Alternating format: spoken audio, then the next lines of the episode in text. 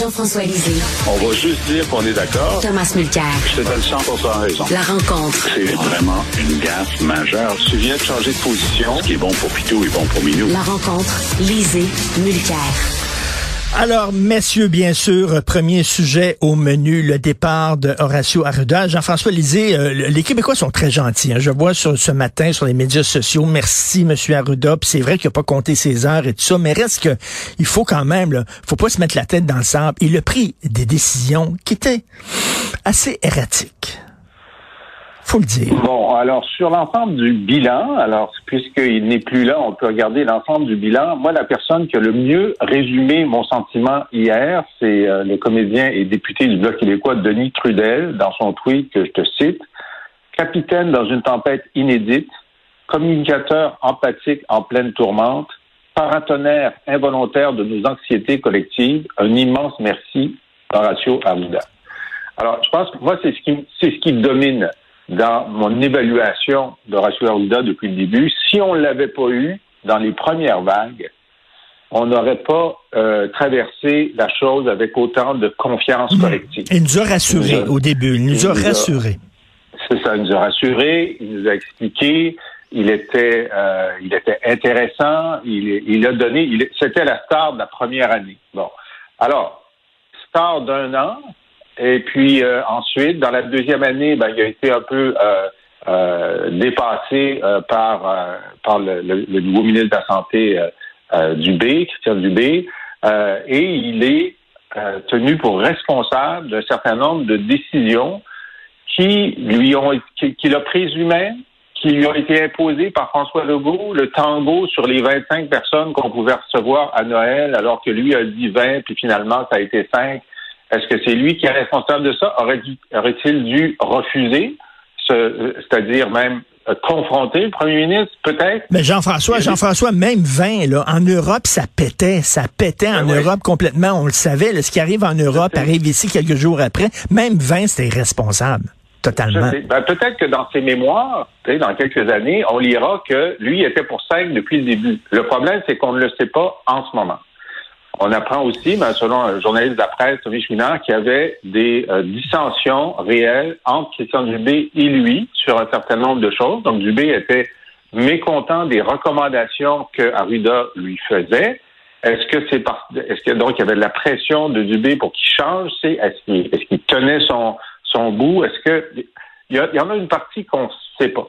Alors, ce que je pense, c'est que, à ce moment-ci de la gestion de la pandémie, l'élément de crédibilité gouvernementale est essentiel et c'est clair qu'il nuisait maintenant à la crédibilité gouvernementale et donc c'est une bonne chose qu'il ait remis sa démission, peut-être lui a, lui a-t-on demandé, une autre chose qu'on ne saura pas avant un petit bout de temps, et que le gouvernement puisse faire un genre de reset, hein, de, de, de, réinitialisation avec une nouvelle personne. Et on sait que dans ces cas-là, on donne toujours la chance au coureur. Alors, je lui souhaite bonne chance parce qu'il arrive dans le, pire de la tempête. Mais voilà, moi, je ne suis pas aujourd'hui en position d'accabler euh, Horacio Arruda. Principalement, je veux le remercier. Quelque chose me dit que Thomas sera moins euh, indulgent que toi, Thomas. Moi, je vais prendre un pas de recul et essayer de regarder ça sous l'angle, pas juste de la politique, mais aussi de l'administration publique. Il y a un truisme en administration publique. On dit qu'on peut pas gérer ce qu'on peut pas compter. Puis l'autre côté de la médaille de ça, c'est en comptant qu'on est capable de savoir si on a bien géré ou pas. Départager ce qui était la faute de Legault. Depuis le début, il y a une citation de Legault que je retiens. Toutes les décisions sont les siennes et toutes les décisions sont politiques. Ça, c'était clair dès le départ. Regarde la Colombie-Britannique. Bonnie Henry, celle qui a juguler la crise du SRAS, cette maladie sortie de nulle part. Elle a réussi, elle, à le dompter. Elle était responsable de la santé publique à Toronto. Ils l'ont embauchée en Colombie-Britannique. Quand elle fait une conférence de presse avec Adrian Dix, euh, mon collègue et ami, qui est le ministre de la Santé en ce moment, c'est elle la patronne. Tu le sais. Puis dès qu'elle donne un ordre dans le microphone, c'est une loi de la province de Colombie-Britannique. Elle n'a pas besoin d'autorisation. Arruda, était assis avec le patron de son patron, Christian Dubé, parce que Arruda, c'est un sous-ministre associé. Le, Christian Dubé est assis avec son patron, Legault, qui a sa tête sur le bio dans toutes ces décisions-là. Arruda, depuis le début, bien communiqué, affable, je veux bien.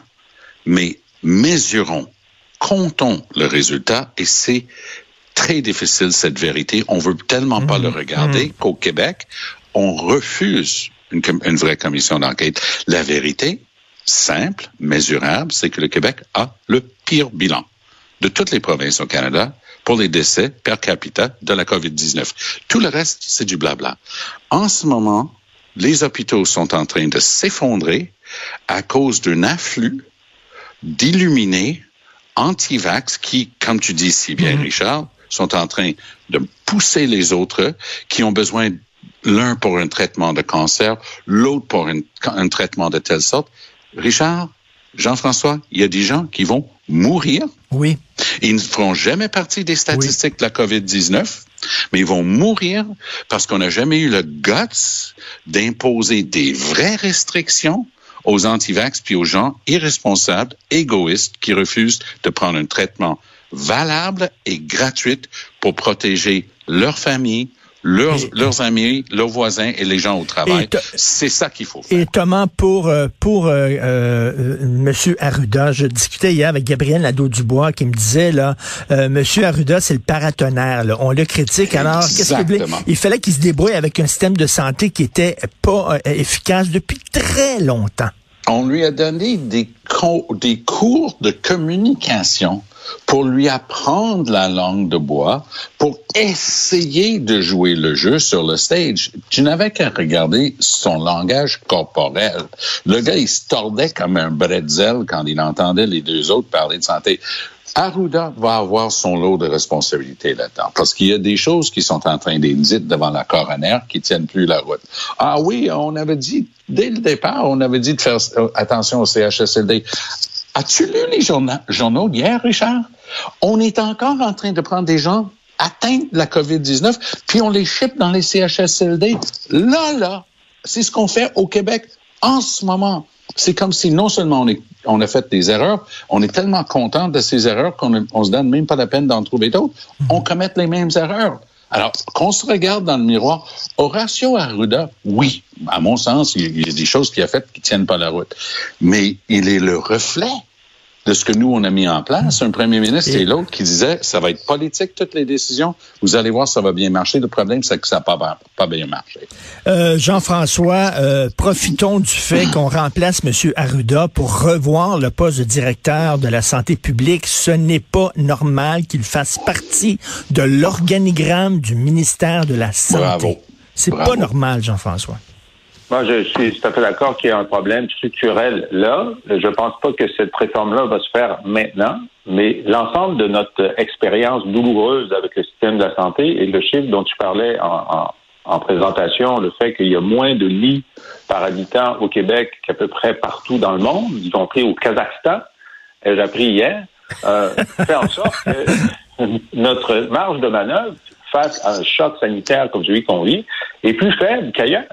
Et donc, notre objectif, ce serait qu'à la prochaine pandémie, parce que c'est pas si il y aura une prochaine pandémie, c'est lorsqu'il y aura une prochaine pa- pandémie, qu'on ait une marge de manœuvre, un coussin, un genre d'accordéon qu'on peut ouvrir pour euh, accommoder la, la- la- euh, avoir une capacité hospitalière qui puisse euh, assumer ce choc-là sans mettre en cause, comme le disait Tom, les gens qui ont besoin d'opérations pour autre chose et sans épuiser l'ensemble du système. Alors, je pense que, non seulement au Québec, parce qu'on regarde aux États-Unis où le coût euh, de la santé par personne est beaucoup plus élevé qu'au Québec, ils ont des problèmes de débordement partout aux États-Unis aussi. Alors, on n'est pas un cas.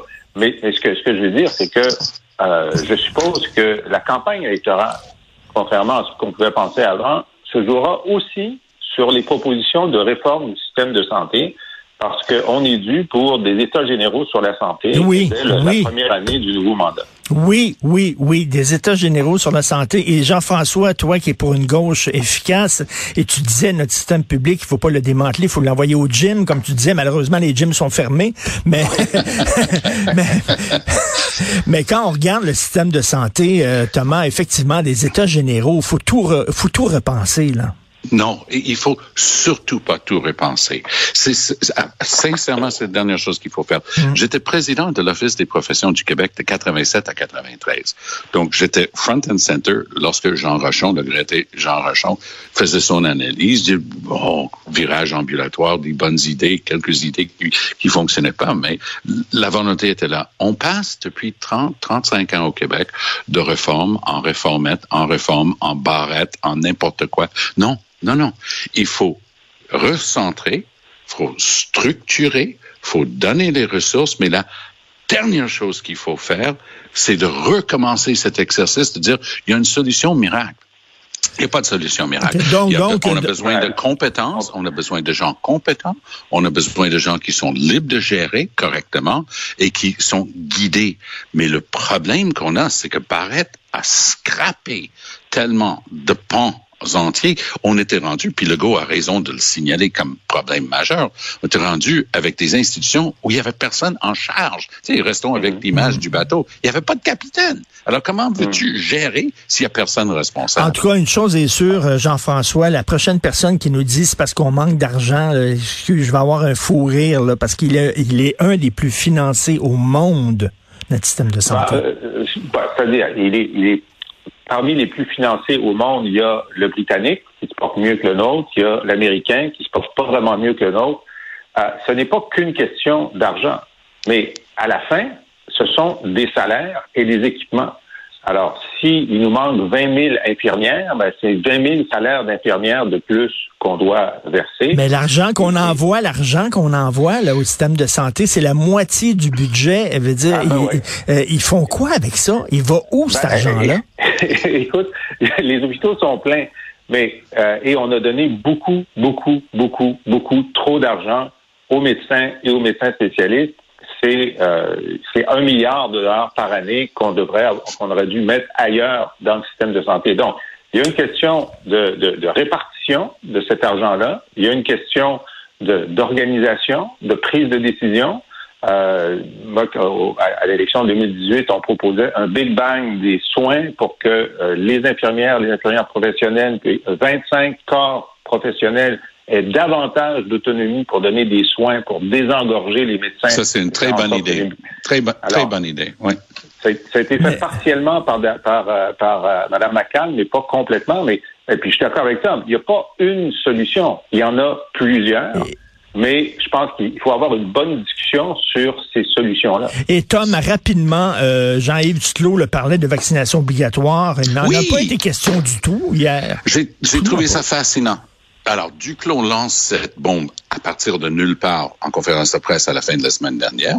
Beaucoup de discussions depuis trois, quatre jours. Blaine Higgs de Nouveau-Brunswick empile là-dessus, puis Doug Ford empile là-dessus. Eux, ils sont plutôt favorables. Là, Jason Kenney capote, euh, Alberta, Scott Moe, Saskatchewan capote, pas question. Et là, grande réunion hier soir, conciliabule, Justin Trudeau, les premiers ministres des provinces et des territoires, puis il n'en a pas été question. Alors, c'est quoi? Est-ce que c'était du freelance? Est-ce que c'est une idée qui est venue comme ça? Il a dit que c'était son idée personnelle, comme je t'ai dit hier. désolé, quand tu es le ministre de la Santé nationale, euh, non, tu n'as pas d'idée personnelle, tu n'as pas d'opinion personnelle, tu es en train de parler au nom de l'État qui est le Canada. Alors, je ne comprends pas euh, où est-ce que ça s'en va, cette histoire-là? Il y a des provinces qui ont l'air d'être pour, il y en a d'autres qui sont contre, mais sois sûr d'une chose. la formule Macron, emmerder les antivax, ça, ça s'en vient. Ça s'en vient. Merci beaucoup, messieurs. On aurait pu en parler encore pendant une heure de tout ça. On se reprend demain. C'était très bien. Merci beaucoup. Bonne hein. journée, Tom Jean-François. Salut.